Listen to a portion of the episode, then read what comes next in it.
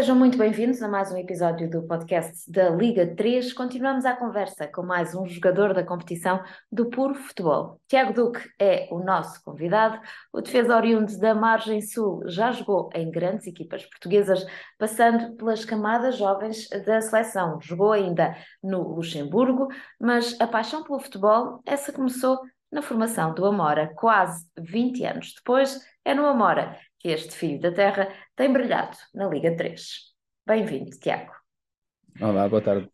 Tiago, antes de falarmos uh, da tua experiência no futebol, de como tudo começou, quero que te descrevas enquanto pessoa. Quem é que é o Tiago Duque? O Tiago é uma pessoa calma, uh, tranquila, gosta muito do seu, do seu espaço pessoal, uh, mas também gosta muito de, de convívios com os amigos muito, muito ligado à família, e essa também é uma das razões que me trouxe de novo para, para perto de casa. Já, já vamos falar mais à frente dessa passagem pelo Luxemburgo. Uh, vamos começar então pelo início. Um, a paixão pelo, pelo futebol foi uma coisa que veio da família? Como é que tudo começou? Não, até não. Uh, neste momento tenho, tenho, neste momento não, tenho um irmão que é árbitro, uh, também, também de Liga 3, assistente de Liga 3, mas que já ingressou no futebol uh, depois, depois de mim. não tenho, o meu pai nunca jogou futebol, portanto foi uma coisa que entre amigos, quando, quando éramos miúdos, houve alguém que foi, foi a, às captações ao Amora Uh, eu gostava, sempre gostei de futebol, brincar, brincar com os amigos na rua, era assim que se passava grande parte das tardes e acabei por ir, por ir experimentar e ganhei o posto. E nessa altura, uh, com que idade é que acabas por ir para as captações do Amor? Uh, se não me engano, aí por volta dos 8, 9 anos, mais coisa, menos coisa, foi mais ou menos nessa altura. Quando falas em brincar na rua, uh, antigamente era muito mais uh, habitual brincar-se na rua. Qual era o teu bairro? Onde é que jogavas? Havia muitos miúdos eu, na rua eu, a jogar? Eu cresci, cresci nas Paivas uh, no início um, e o ponto de encontro era mais ali no, no Parque das Paivas, um, mas nessa altura também ainda era muito pequeno, era mais até sobre supervisão do, dos pais e por aí fora. Uh, entretanto, mudei para a Cruz de Pau um, e foi aí que, na parte de trás dos prédios, tinha uns terraços grandes em que a gente se encontrava ao final da tarde, uh, seguir, a seguir à escova, era ali que a gente passava até, até a hora de jantar. Os teus pais ralhavam muito para voltar para casa ou sempre entenderam essa paixão? Não, sempre entenderam. Eu também não era muito de, de esticar a corda, digamos assim. Ou seja, se tinha uma hora para estar em casa, eh, cumpria porque sabia que no dia a seguir queria, queria voltar, eh, queria voltar para, para jogar e então tinha, tinha que cumprir eh, certas, certas regras, entre aspas, para, para no dia a seguir também estar tranquilo para voltar a aproveitar. Nessa altura, quando entras uh, na formação do Amora, uh, o teu sonho era ser jogador de futebol ou para ti aquilo era uma brincadeira tal como era na rua? Não, eu acho que eu acho que nessa idade acaba por ser por ser o gosto pelo desporto, o gosto do, do futebol e a gente encara aquilo como, como uma brincadeira, até chegarmos a certos eh, aí por volta dos 14, 15 anos. Eh, eu acho que para todos os jogadores, eh, claro que tem-se sempre o sonho, vai-se vendo jogos de futebol na televisão, tem-se um sonho, mas acaba por aquilo ser, ser uma brincadeira, ser um desporto, ser uma atividade e só a partir dessa idade é que as coisas começam a encaminhar e a gente começa a pensar que realmente podemos ter um futuro, um futuro ali. Então o que é que acontece? Depois do Amora há o Corroios, não é? Mas depois acabas por ir parar ao Sporting. Exatamente. Na altura eu acabei por sair do Amora porque o, o Corroios tinha, tinha as equipas iniciadas e juvenis, um, tinha nos campeonatos nacionais.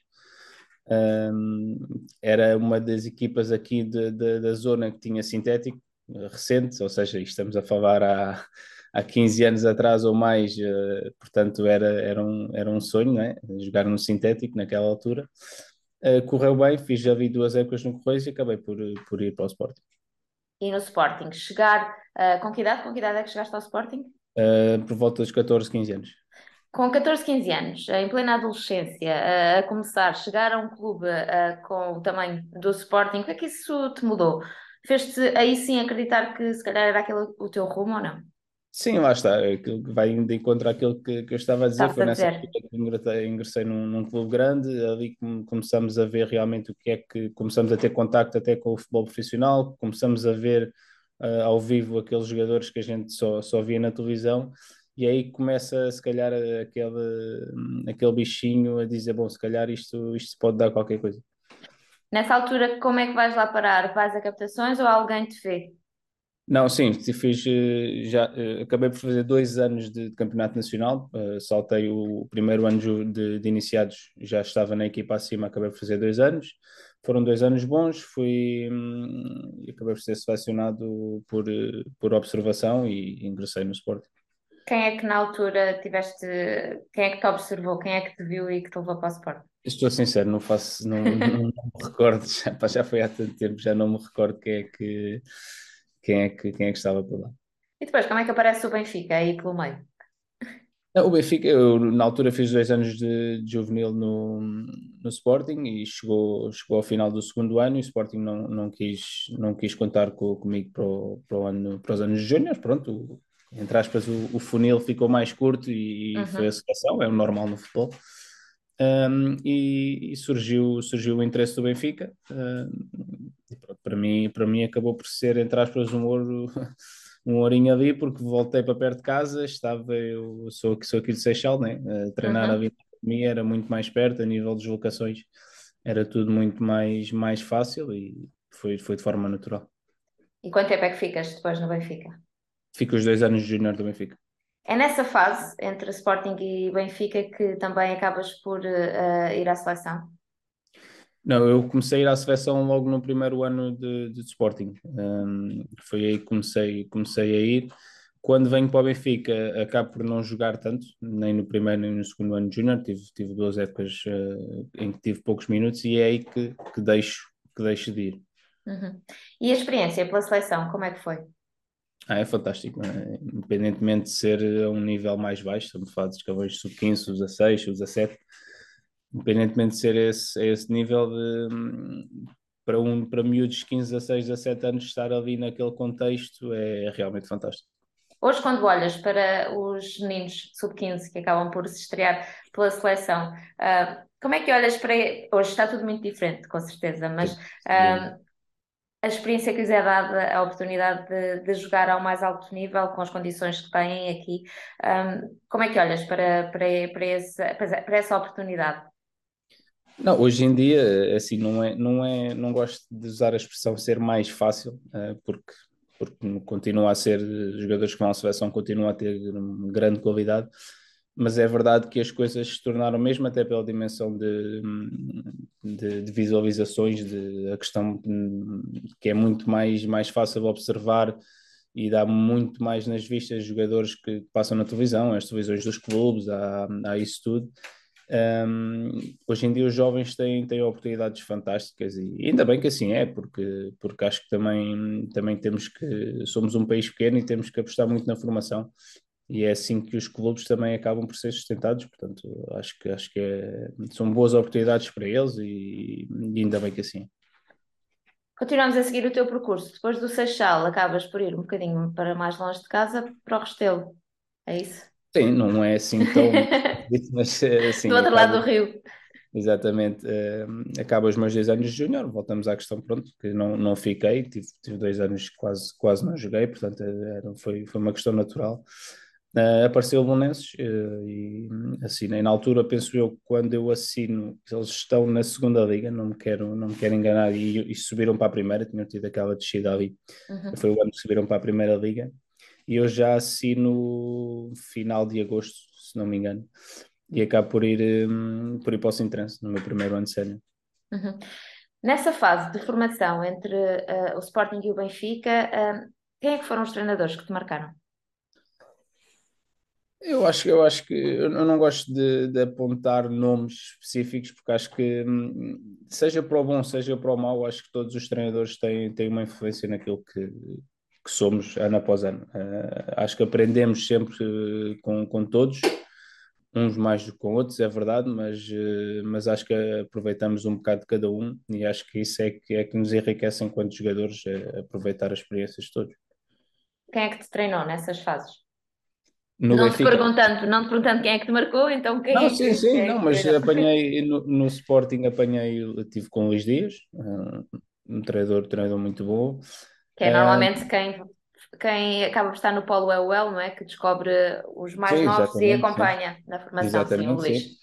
Um, e no, no Benfica acaba por apanhar o, o João Tralhão, Uhum. Uh, também acho que me fez crescer muito enquanto, enquanto pessoa até. Uh, pronto, lá está, apanhei e não, não guardo rancor nenhum, já disse isto noutras vezes.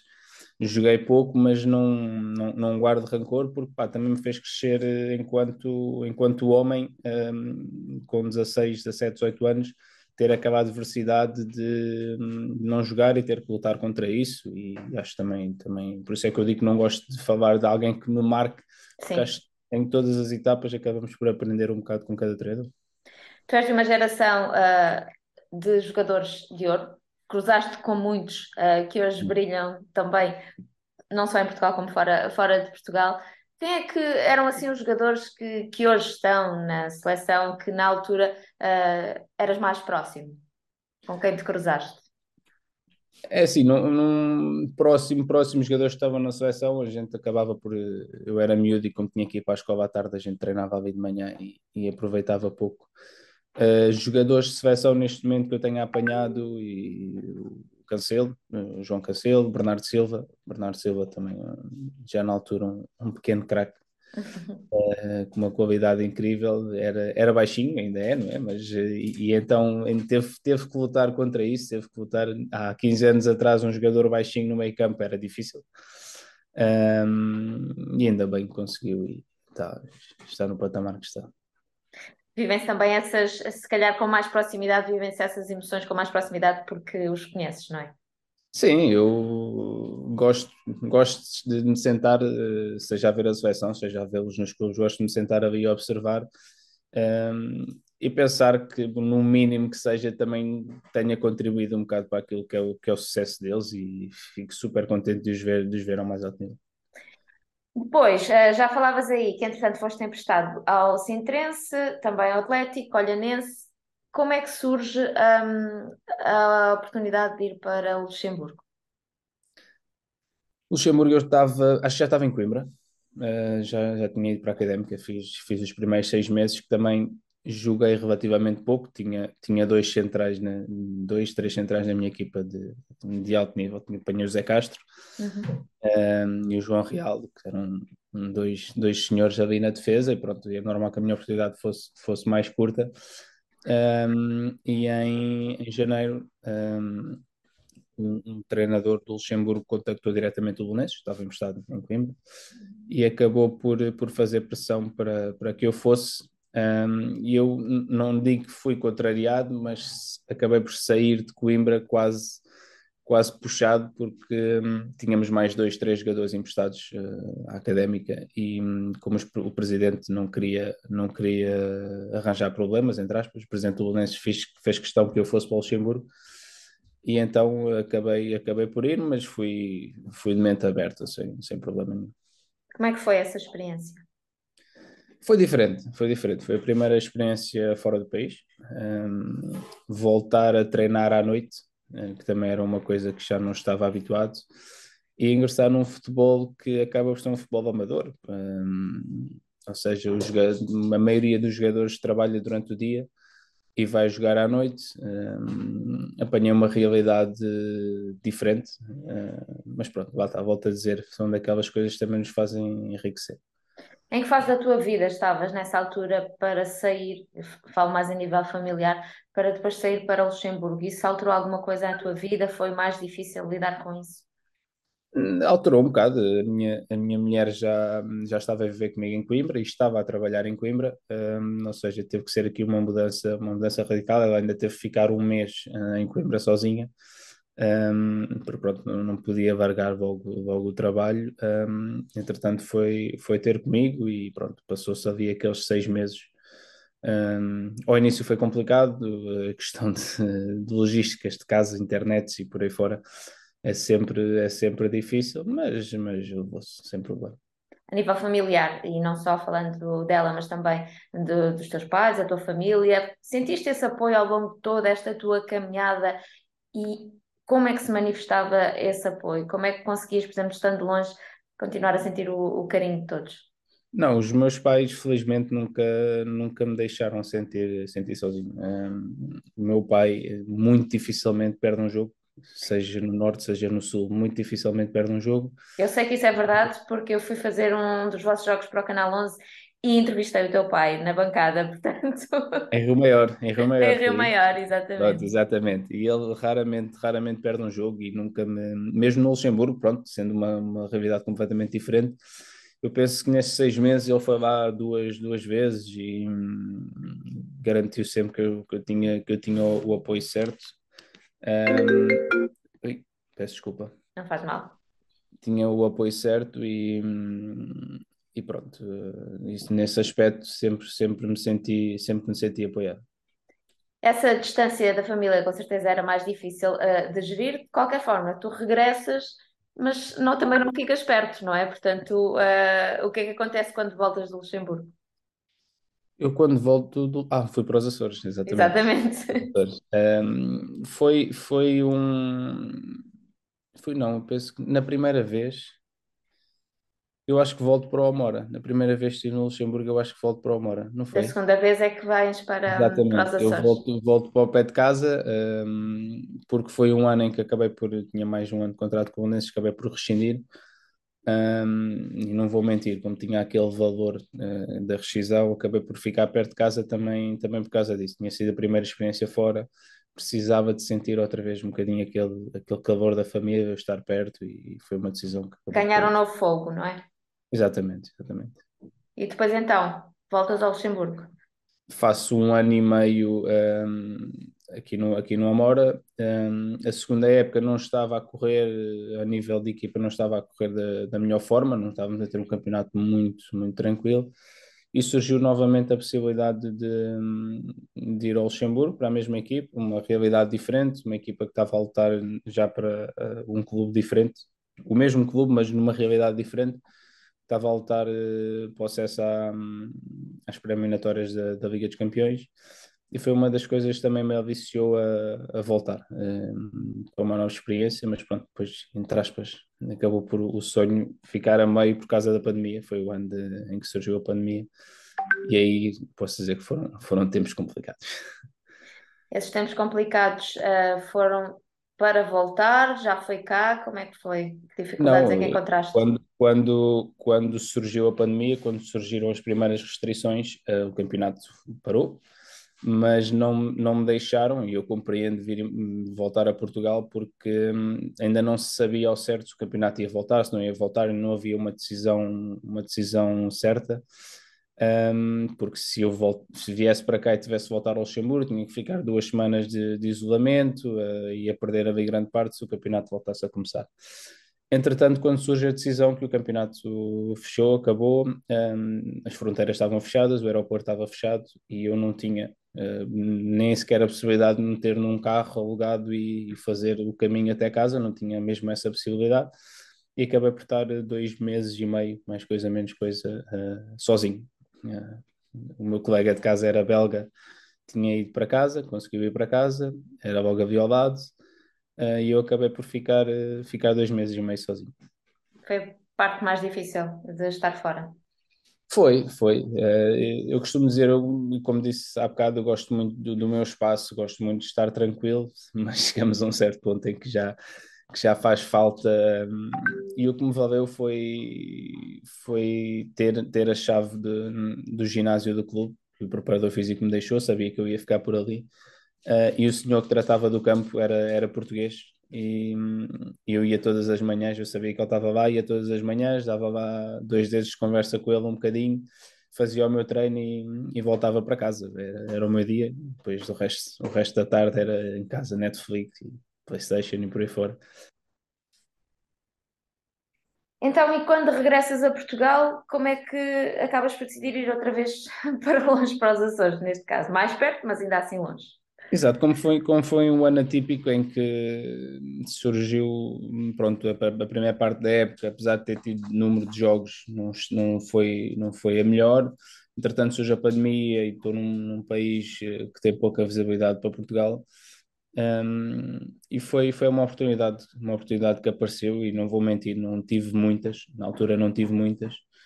Um, e acabou por ser, pronto, dentro daquilo que seria a pandemia, havendo uma oportunidade no estrangeiro ou aqui, Um, acabou por ser uma oportunidade fora, mas dentro do meu país, em que se eu tivesse algum problema poderia sempre viajar de um lado para o outro porque estava, estava em Portugal. Mas é um pouco diferente, não é? Jogar nos Açores, como é que foi? Sim, eu gostei muito, gostei muito da experiência e eu costumo dizer que acabei por não ficar de novo no Praense porque realmente o clube apresentou algumas, algumas dificuldades financeiras. Um, alguém entrou ali e enganou, enganou as pessoas da, terra que estavam a assegurar o clube, pessoas muito boas, pessoas de, de um coração enorme. Um, e que, que se meteram, muitas, muitos deles meteram delas próprias, de património deles, meteram no clube para nos ajudar e para, para que chegássemos ao final e não tivéssemos nada a apontar, porque eu gostei muito, gostei muito da experiência, um, um sítio pequenino, mas com pessoas de, de, coração enorme. Essa proximidade que sente também nos, nos locais mais pequenos e, e com certeza terá sido uma, uma boa experiência. Depois surge o Oliveirense, antes de, de regressar ao Clube da Terra, ao Amora, como é que foi também essa passagem para o Oliveirense? Também foi boa, acabei por. Um, o guarda-redes estava comigo no, no Praense, um, também, também foi, também foi, foi para o Oliveirense, acabamos, tivemos a morar juntos, portanto foi, foi uma, uma adaptação também mais tranquila, porque tinha, tinha, tinha ali um, um amigo. Uh, e depois, pronto, a época foi, foi, foi fantástica. Tivemos uh, problemas como todos os outros, mas acabámos, acabámos a saber resolvê-los e acho que é assim que, que é o sucesso a chave do sucesso é essa, é resolver os problemas e chegamos ao fim e tivemos, tivemos a sorte de, de subir a divisão. E o regresso a casa, no Amora, uh, um clube diferente daquele pelo qual tinhas passado, calculo eu, tanto na formação como depois quando regressaste uh, do Luxemburgo. Que clube é este agora, do Amora, na Liga 3? É um clube completamente diferente, uh, para melhor. Uh, um clube com estrutura, um clube com organização, com pessoas à frente que, que sabem o que querem, que sabem o, o sítio por onde querem levar, levar o clube, mas sem, sem, sem grandes euforias, sem, sem perder a cabeça, e acho que, acho que esse também é um, é um ponto positivo. O clube está tá a crescer, com os seus passos pequeninos, tranquilo, mas, mas vai crescendo, e, e eu fico muito feliz de ver, de ver o Amora neste patamar neste caminho, mesmo que aqui não estivesse, ficaria muito contente de ver o, o meu clube um, a crescer. Também tiveram a oportunidade recentemente de regressar à Medideira, calculo que seja também um, um momento que fique marcado na, nas vossas, na, vossa, na vossa memória, porque é um sítio emblemático para todos aqueles que são adeptos do, do Amora. Ias acompanhando uh, quando estiveste fora, uh, o Amora ou não? Sim, cheguei, cheguei hum, o ano passado cheguei a ver alguns jogos na, na Cara Sacramento, que era onde eles jogavam, quando, quando vinha cá de fim de semana e se eles jogassem em casa e tivesse a oportunidade, dava lá um saltinho, acompanhei sempre. Uh, mas sim, o regresso à medideira foi sem dúvida um ponto, um ponto alto desta, desta época, um, porque acho que, que é diferente jogar, jogar na medideira ou jogar na Cara Sacramento, é um campo, é um campo difícil para quem cá vem e para nós é uma, é uma força hum, diferente que a gente sente da proximidade que temos ali com, com os adeptos. E objetivos para esta época? O que é que vos diz o treinador? O que é que, qual é o objetivo de todos? O objetivo sempre foi desde o início, mesmo quando começámos com, com duas derrotas. O objetivo era jogo a jogo.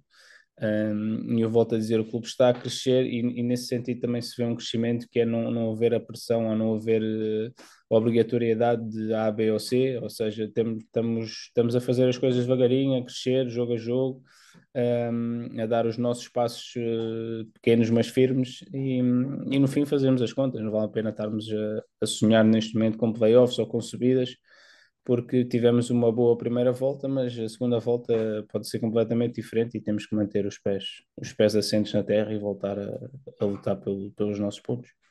E essa indefinição, um bocadinho que, que acaba por definir, passando o pleonasmo, a, a Liga 3, porque há muita competitividade. Nunca sabemos o que devemos de esperar uh, de cada jogo. É isso que tens sentido também desde que estás na, na Liga 3? Sim, o ano passado isso, isso acabou por ser, por ser visível. Este ano acho que ainda mais. Acho que este ano a Liga 3 está uma liga ainda mais competitiva do que aquilo que já era o ano passado. Uh, tanto porque vemos resultados de fim de semana para fim de semana que, que na teoria, uh, e olhando para a tabela, não seriam uh, possíveis ou seriam difíceis, e eles continuam a acontecer semana após semana, e isso é que. Eu acho que traz, traz um, certo, um certo brilho a esta liga. Uh, falando também de objetivos pessoais, uh, o que é que esperas ainda alcançar? Não, nós temos sempre o sonho de, de ter mais e melhor, né? E acho que seja no futebol, seja onde for, queremos sempre o melhor para nós, o melhor para a nossa família. Um, os meus objetivos neste momento também acabam com, com, o meu, com o meu pequenino de nove meses, acabam por também mudar, mudar um bocadinho um, começar a pensar também um bocado mais na família e um bocado mais no futuro. Uh, não sou não sou velho nem perto para o futebol, mas uh, a verdade é que os anos vão passando e nós temos também que começar a, a pensar no futuro, mas basta. Como, como nós fazemos ali no Amora, também gosto de fazer também na minha vida, não pensar muito além, porque daqui a seis meses pode, pode tudo mudar e, e pode ser tudo diferente, portanto, levando um dia de cada vez. Mas existe um, um plano B? Uh, há outro, outras áreas que te interessem e nas quais já tenhas pensado para pós-carreira? Quando, quando acabei o, o secundário, uh, fiz, fiz questão, e a minha mãe fez questão que, que eu entrasse na faculdade, e felizmente que, que ela insistiu comigo nesse ponto. Uh, tenho, tenho a matrícula de um curso de gestão de, de desporto, não, ainda não o concluí. Um, mas é um, uma área também que me, que me interessa, a gestão, a gestão daquilo que é, que é um clube, é um ginásio, o que seja, a gestão do desporto. Um, e é sempre também um plano B que tenho ali para, um, para o futuro, porque a realidade é que ao nosso nível não se ganha valores suficientes para, para acabar o futebol e vivermos, vivermos tranquilos. Portanto, eu acho que é importante, e até mesmo passando essa mensagem também para os mais novos, que, que, ainda têm aquela ilusão, como eu tinha e como os outros tiveram, de sermos miúdos, não, isto vai dar, não. A realidade é que não dá para todos uh, e temos, temos de ter sempre um plano bem na vida. E se o, se o teu pequenino que falavas uh, de nove meses, daqui por uns anos, uh, quiser seguir o mundo do futebol, o que é que lhe vais dizer?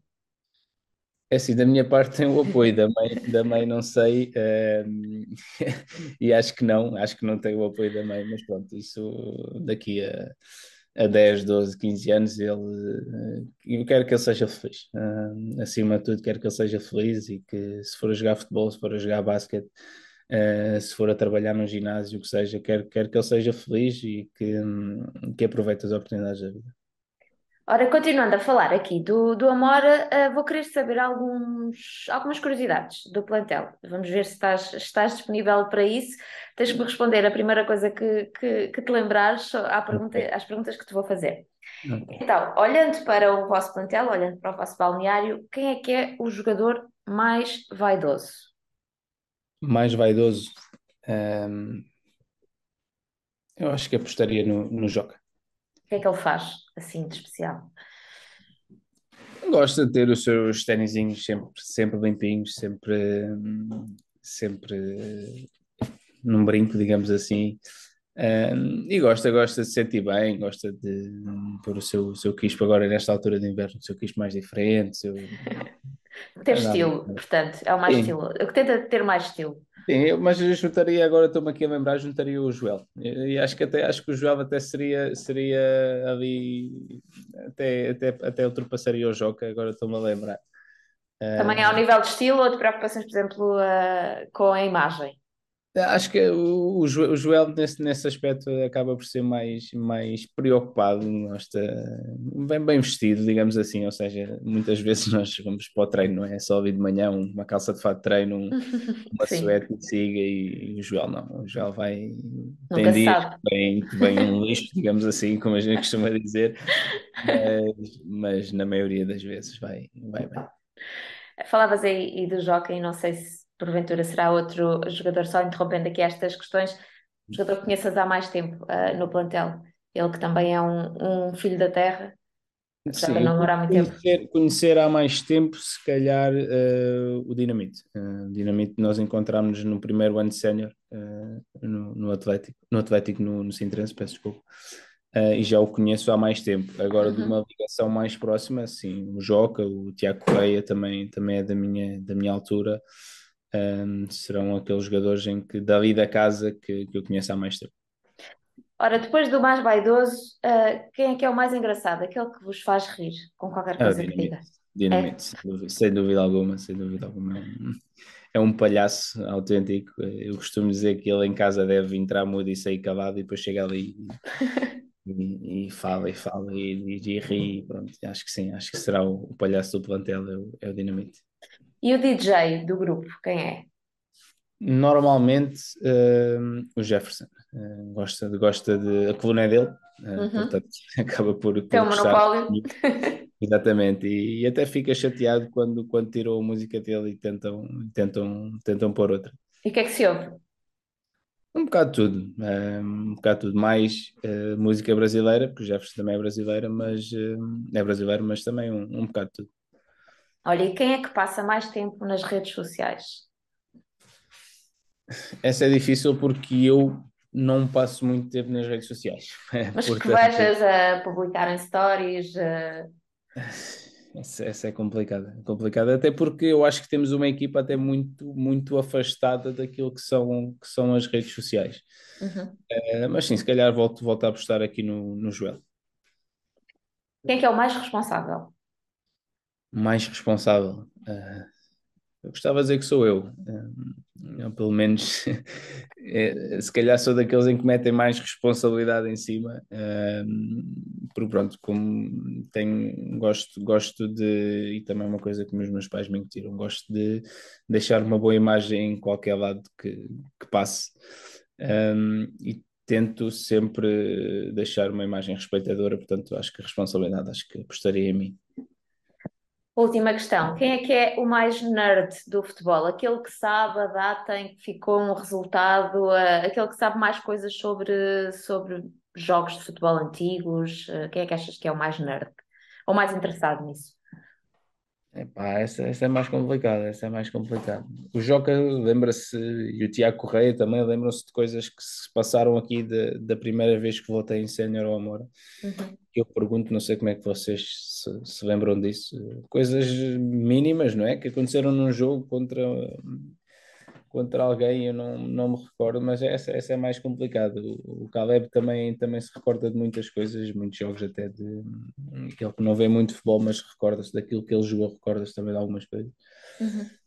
Mas sim, três, três, quatro jogadores que, que se lembram, que, que, gostam de se lembrar disso. Eu estou fora completamente desse, dessa, dessa questão porque hum, se perguntarem uma coisa que aconteceu há um ano num jogo, eu, eu acho que não, às vezes não, ou foi uma coisa marcante, ou então não, não me recordo.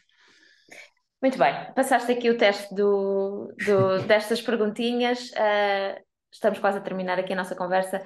Diz-me só, uh, descreve-me um dia de jogo perfeito para ti. Contra quem seria? Um, quanto é que ficaria?